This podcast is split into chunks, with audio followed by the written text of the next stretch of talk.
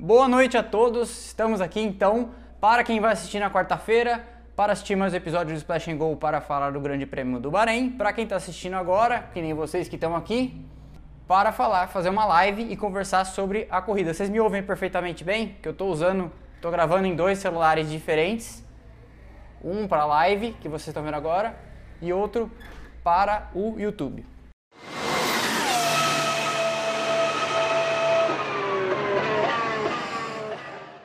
Então, bom, acho interessante a gente começar normalmente pelo melhor lugar onde se começa, ou seja, pelo começo.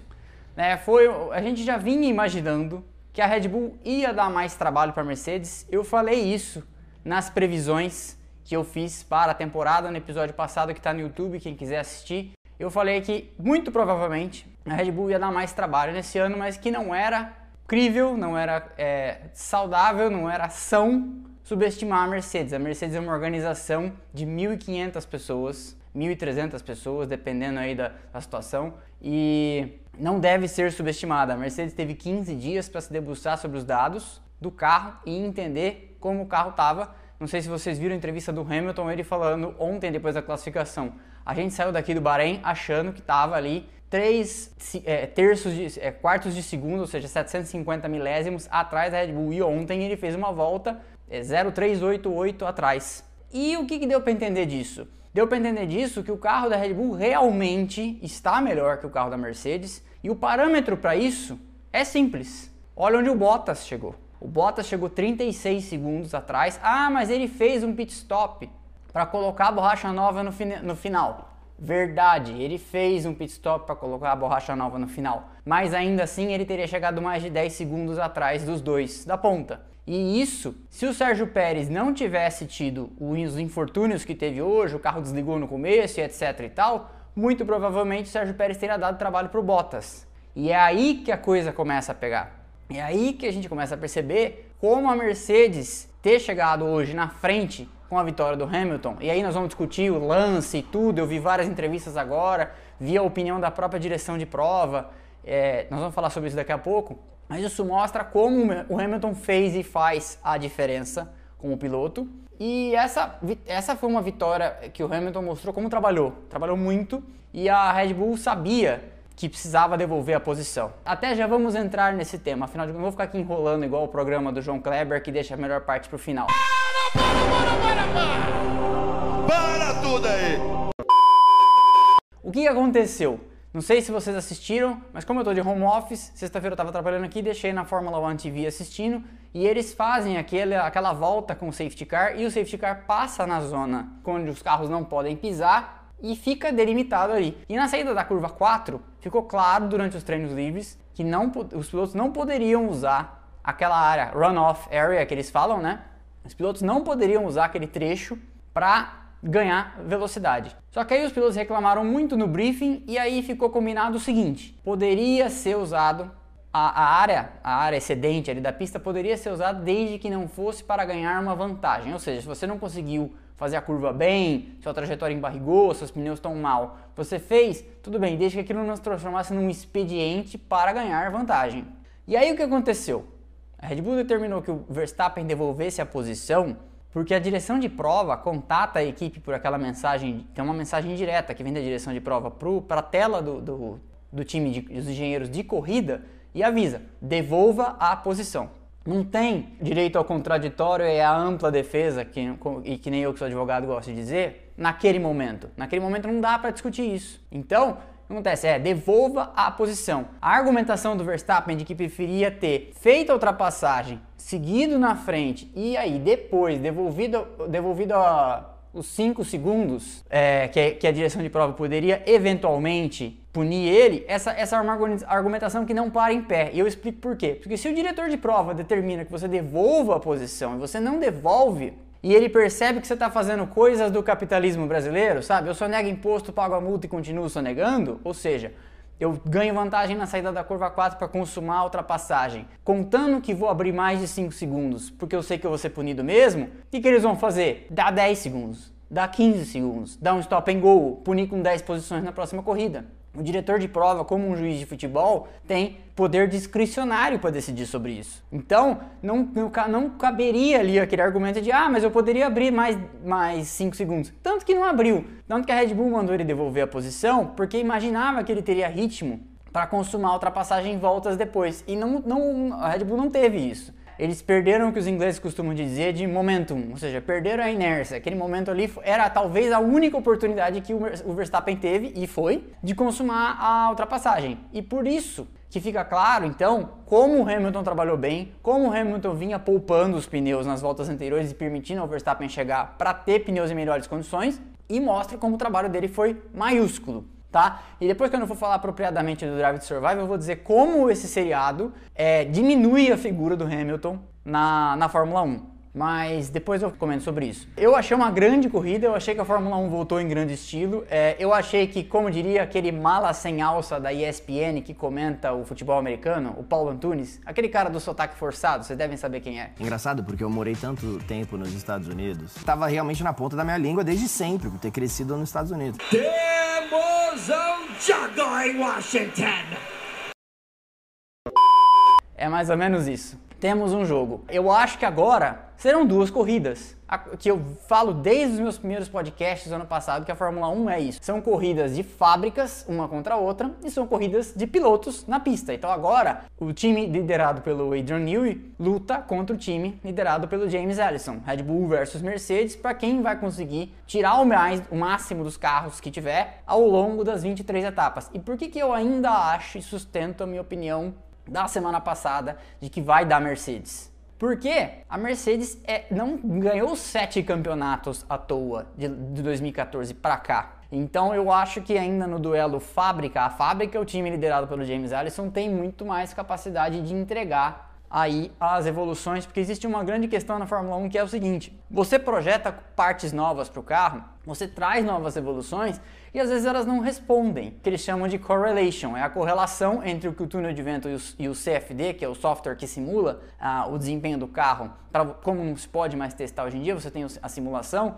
essa correlação entre o que o software te diz e o túnel de vento te diz e o que a pista, que no fim é o que importa, diz, essa correlação nem sempre é exata. Então a Mercedes tem, é, a própria Red Bull confessou que ano passado ela tinha um problema sério de correlação. Ela trazia coisas projetadas e desenhadas para produzir um determinado efeito que não produziam. Contudo, teremos aí essa briga e ficou claro o que já se, vinha se suspeitando na pré-temporada de que os carros com mais rake, rake é o ângulo. Não sei se já repararam que, por exemplo, o carro da Mercedes ele é mais chato, o carro da Red Bull ele é mais inclinado que na aviação, como tudo que da Fórmula 1 é, tem essa influência, né? Na aviação o rake seria o ângulo de ataque. O avião, não sei se vocês já viram, um avião voando, ele nunca voa plano, retinho. Ele está sempre um pouco empinado para trás, porque isso que gera toda a sustentação, tarararará. Quem não viu, veja o episódio, acho que é o episódio 3, que eu fiz no YouTube, sobre a aerodinâmica. E aí, os carros com mais rake, que são os carros com a filosofia do Adrian Newey, a Toro Rosso, a Red Bull, a própria Ferrari, a Toro Rosso não, né? Já estou parado no tempo. A Alpha Tauri, a Ferrari, alguns carros assim foram menos prejudicados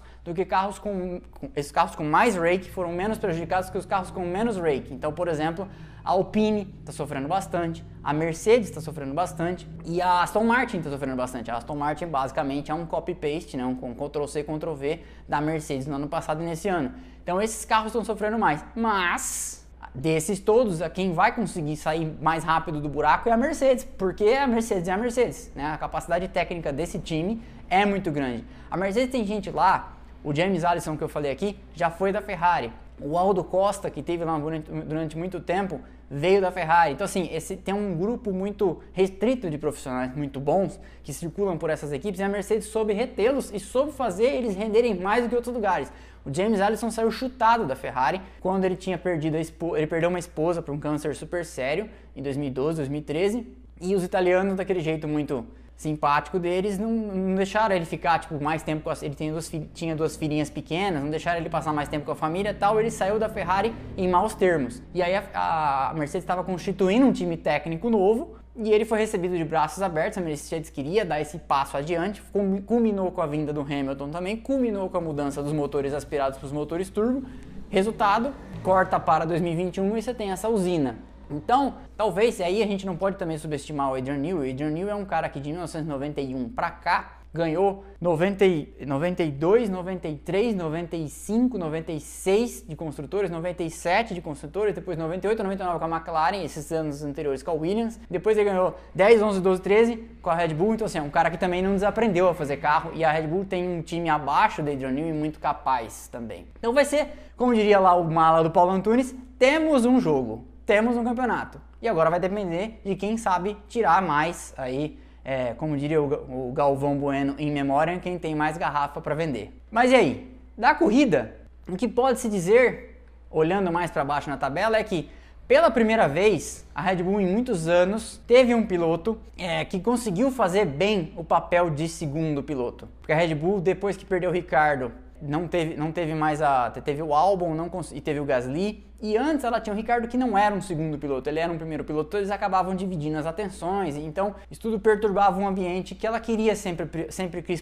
ter ali a prioridade ao Verstappen, como no passado teve para o Vettel sobre o Mark Webber, né? Hoje, não sei se vocês repararam que em dado momento tava lá o Sérgio Pérez, mesmo vindo de trás, incomodando as Mercedes e fazendo com que a Mercedes tivesse. Porque o que acontece? Logo no começo, o Verstappen largando em primeiro, mas as duas Mercedes largando em segundo e terceiro, faziam com que a Mercedes tivesse que se preocupar em dividir a estratégia, usar os dois carros, mas tinha essa liberdade, porque o outro carro Red Bull vinha lá atrás. A partir da hora que o Pérez chega ao quarto quinto lugar, começa a figurar como uma ameaça, a Mercedes tem que se preocupar em olhar para frente, mas também tem que se preocupar em olhar para trás. É isso que ela esperava do Alex Albon o ano passado, o ano todo. E ele só foi fazer quando provavelmente Inês já era morta. A única corrida que o Alex Albon fez isso foi no Grande Prêmio de Abu Dhabi, já no final do ano, quando provavelmente eles já tinham decidido que não iam mantê-lo.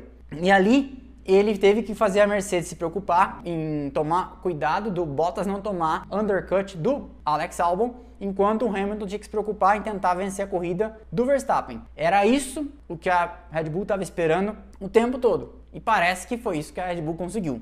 Grande corrida também do Norris. É, e é importante, esse começo vai ser muito importante para o Norris e também para o Ricardo, que é o companheiro dele, né? E nesse momento em que eles estão se tentando se, se calibrar ali, ver quem vai ser o, como dizem os ingleses, o top dog, quem que vai mandar na equipe, porque no fim essa guerra psicológica ela existe. Por mais que o Norris seja bonzinho, por mais que o, Nor que o Ricardo seja um cara que é só sorrisos, existe uma batalha feroz ali para ser travada entre eles, né? E aí, é, essa é a tônica do embate, né? Você tem aqui o Norris em quarto e você tem o Ricardo em sétimo. Então você vê que foi uma batalha que deu mais Norris no momento. E o Norris andou melhor nas classificações, até que o Ricardo é, ontem chegou bem, eles chegou, chegaram bem próximo. Mas acho que o Ricardo fez é, um ou dois centésimos mais rápido no fim, acabou prevalecendo. Mas esse negócio no, no, long run, ou seja, na corrida, em condições de corrida, ter mais experiência de como é que é, trabalha, como o carro se comporta, ainda que seja um carro diferente do ano passado, a filosofia é mais ou menos parecida. Então isso acaba prevalecendo e acaba dando ao piloto mais experiente vantagem. Aconteceu a mesma coisa na Ferrari. O Carlos Sainz andou melhor que o Charles Leclerc o final de semana inteiro. Mas quando foi para valer, ontem o Sainz não acertou uma boa volta, tomou uma diferença de tempo na classificação que não era uma, uma diferença de tempo real pro piloto que ele é e pro que ele vinha desempenhando. E aí, só que aí na corrida o Sainz não teve um desempenho tão bom como o Leclerc. O Leclerc fez até um milagroso sexto lugar e o Sainz foi oitavo, o que não é ruim. Eu acho que nós temos aqui algumas conclusões a tirar. Primeiro de tudo, foi uma, um grande salto da Mercedes, perto do que a Mercedes tinha. Foi um grande salto da Ferrari, perto do que a Ferrari tinha. Também foi um grande salto, por que não, da Red Bull, perto do que a Red Bull tinha no ano passado. Ou seja, nós temos aí a Red Bull incomodando de fato a Mercedes. Isso só aconteceu de verdade no ano passado em Silverstone e em Abu Dhabi. Aí você pega a Ferrari que conseguiu colocar o Leclerc no grid em quarto e conseguiu pontuar com os dois carros. É, as críticas, as reclamações com relação ao motor já acabaram. Ninguém, nem, nem, nem a própria Ferrari e seus pilotos, nem os pilotos das equipes clientes reclamam mais, nem a Haas, nem a Alfa Romeo. Então, assim, parece que o motor Ferrari voltou a empurrar. Não é o que a Honda e a Mercedes estão fazendo, mas também não é o pior motor da Fórmula 1 como era ano passado. No ano passado eles estavam atrás até da Renault. Não é o que está acontecendo. Então, nós temos aí é um jogo de que aí você começa a enumerar os, os quem, quem foi para frente e automaticamente você já vai conseguindo deduzir quem ficou para trás. A Alpine e a Aston Martin, no momento, são as grandes decepções. O Alonso estava tirando leite de pedra, estava andando entre os 10, teve um problema. O Ocon eu já acho que a caminho de ser ofuscado, é, já começou a encomendar a temporada que ele vai ter. Eu acho que o Ocon, inclusive, nem fica. Eu acho que quem vem para o ano que vem na vaga dele ou é o Gasly, vindo da AlphaTauri, ou a Alpine vai trazer da Fórmula 2, o Gianni Zhu, que ganhou hoje a, a, terceira corrida da Fórmula 2, companheiro de equipe do Drogovic, que por, por, sinal teve uma corrida tenebrosa, bastante ofuscado aí pelo companheiro de equipe. Então nós temos os vencedores, muitos vencedores até, Mercedes pelo trabalho que fez nessas duas últimas semanas, a Red Bull pelo trabalho que fez no inverno e conseguiu chegar tão mais perto, a McLaren que parece no momento ser de fato a terceira força. E, e a minha previsão é, pode acabar nos consumando, mas eu achava que o Vettel ia ganhar uma corrida nesse ano. Mas a gente já fala dos perdedores. A AlphaTauri tem mostrado um desempenho muito bom e poderia ter pontuado com os dois carros, mas o Gasly cometeu um, um vacilo de um piloto que... O Gasly nem é um piloto que vacila tanto, né? Mas cometeu um vacilo ali. E aí a gente começa então, quando faz isso, a gente já vai dividindo e vai vendo. Então, assim, grandes perdedores. Aston Martin, com certeza, ainda conseguiu salvar um pontinho com o Stroll. Só que o Vettel teve um final de semana horrível, não só na classificação, teve uma boa primeira volta, estava saindo lá de trás, já estava em 14 quando entrou o safety car, mas aí assim, o Vettel é um cara que desde sempre foi assim, que em momentos de em que parece que ele não está exatamente ajustado, a tendência dele a cometer vacilos é maior. O que ele fez hoje com o Esteban Ocon, que encheu a traseira do Ocon, é digno de um principiante, é digno de uma coisa da Fórmula 2. E ele ainda desceu do carro falando que o Ocon cruzou na frente dele. E aí, é, se você assistir isso aqui é, na quarta-feira, se você está assistindo aqui na quarta-feira, que eu vou soltar esse vídeo editado na quarta-feira, eu vou colocar aqui as imagens. O, o Ocon vem, faz a ultrapassagem por fora e o Vettel cruza para pegar a tangência, só que quando ele faz isso, ele entra no vácuo do Vettel, e aí a eficiência aerodinâmica e a, e a capacidade de frenagem é menor, claro que é menor, naquele lugar, logo na frenagem. E aí ele bate atrás. Só que o Ocon sempre teve aqui, rente à linha branca. E o Vettel que veio, depois que consumada a ultrapassagem, veio para trás. Para fazer uma melhor trajetória para a saída da curva 1. Encheu a traseira do Ocon. Aí depois pediu desculpa pro Ocon, mas na entrevista que ele deu na Fórmula 1 TV, ele falou, ah, porque ele cruzou na minha frente, aí a gente bateu. Visivelmente aborrecido. É, não deu para entender e é o tipo de coisa que a gente não espera de um tetracampeão. Eu, eu procuro não torcer muito para ninguém, né? Mas assim, eu queria de fato ver o Vettel saindo, terminando a carreira daqui um ou dois anos, três anos, não sei quanto ele quer continuar a fazer, numa alta, né? Mas não parece que é o que está acontecendo. Continuando, grandíssima corrida do Tsunoda, eu falei na semana passada que eu esperava que isso acontecesse, o Tsunoda estreou com pontos. No finalzinho ele ainda passou o Stroll. Só a ultrapassagem que ele aplicou em cima do Alonso, se eu não me engano, que ele vinha lá de trás e entrou com tudo e mergulhou, é, eu acho que já foi uma. já digno e mostrou que o cara chegou em alta e assim, né?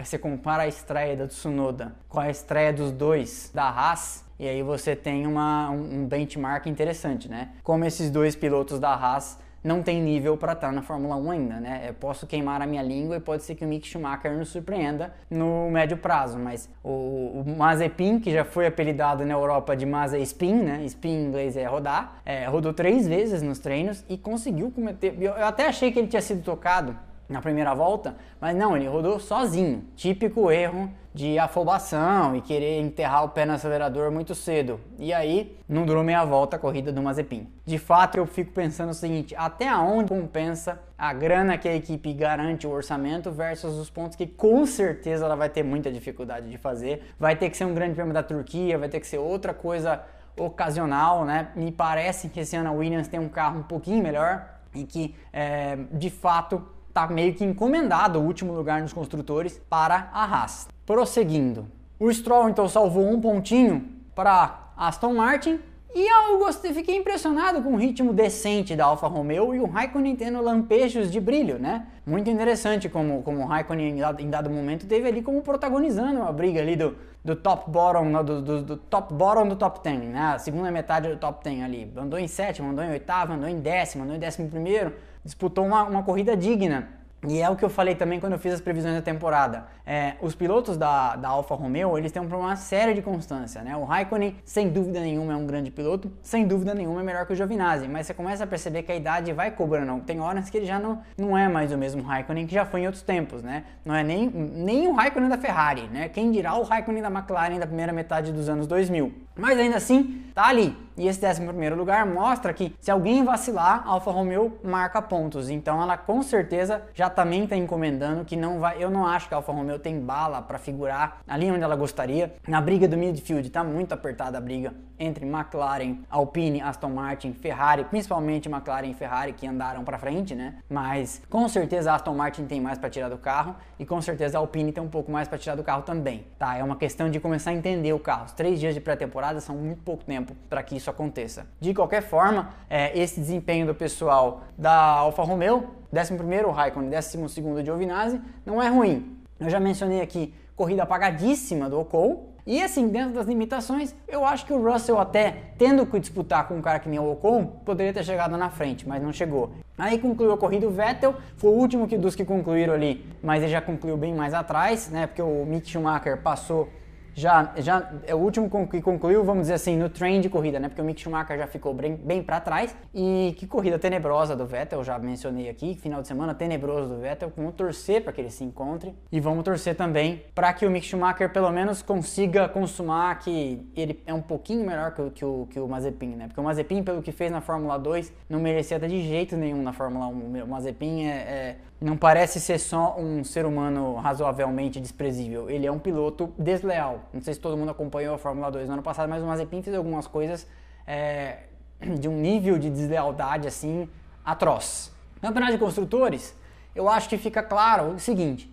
na briga Red Bull Mercedes vai ser aquela coisa que vai ser ditada pelo campeonato, só que agora a Red Bull tem a possibilidade de somar muitos pontos com o Sérgio Pérez. O Sérgio Pérez mostrou que está aí é, se ele tem uma certa dificuldade em volta rápida e em classificação para acompanhar o Verstappen, e tem, classificação nunca foi um grande ativo do Sérgio Pérez, pelo menos a, a Red Bull tem um pontuador de primeira linha e o Sérgio Pérez vai somar pontos e vai atrapalhar o Bottas. E aquela previsão que eu fiz na semana passada também parece que vai se consumar. Se o Bottas não pular miudinho, não vai ter vice-campeonato para ele esse ano. Né? O ano passado ele disputou o vice e passou um certo aperto com o Verstappen, nesse ano ele não vai ser vice-campeão. É, para mim isso já está dado. Vice-campeão é vai ser o quem não vencer na briga entre Verstappen e Hamilton. Isso a gente não sabe o que, que vai acontecer, né? É a grande pergunta do campeonato. Mas que o Bottas não vai ser vice-campeão, não vai. E aí eu não arriscaria dizer que o Pérez vai tirar o terceiro lugar do Bottas. Mas se isso acontecer, aí já é para também encerrar qualquer coisa e dar ao Bottas o lugar que ele tinha que ter, que é de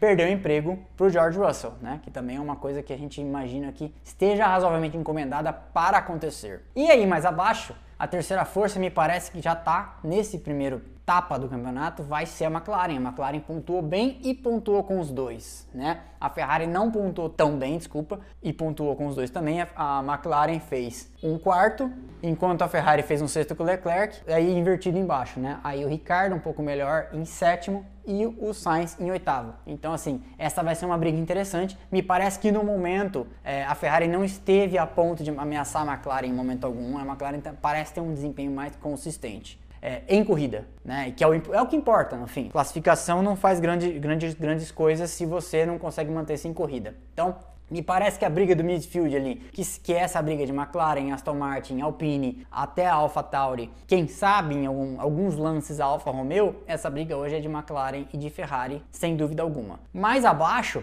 ainda é uma incógnita, a gente não sabe bem como que tá a Aston Martin e a Alpine, porque as duas tiveram problema, o, Vettel andou muito pouco na pré-temporada, o Vettel andou muito mal hoje e andou muito pouco nos treinos também. É, não conseguiu acertar uma boa volta ontem. Aí teve a punição hoje, que saiu, é, resolveu sair de último. Então, ainda é uma incógnita. É, é um carro feito em bases muito boas, né? É um carro que tem um projeto da Mercedes. Ele, ele tem peças, a suspensão traseira, várias coisas de aerodinâmica que são da Mercedes. Então, assim, eu já falava isso ano passado nas lives que eu fazia só no Instagram ano passado, que é o seguinte: uma coisa é você copiar um carro, e outra coisa é aquele negócio de trabalho de escola, sabe? Ó, faz o meu, mas pega o meu, mas faz diferente. Que é o seguinte: Aston Martin tem um carro parecido, mas é difícil quando você não concebeu o projeto é entender a filosofia por inteiro e saber a melhor forma de tirar todo o desempenho daquele carro. Então esse é um dilema. A Aston Martin tem um grupo muito competente, eu falei isso aqui nos outros, nos outros episódios anteriores. Ela tem um grupo muito competente de engenheiros e que agora com mais dinheiro deve conseguir tirar mais leite de pedra. Mas ainda assim, não é fácil entender um carro que você não inteiramente desenhou.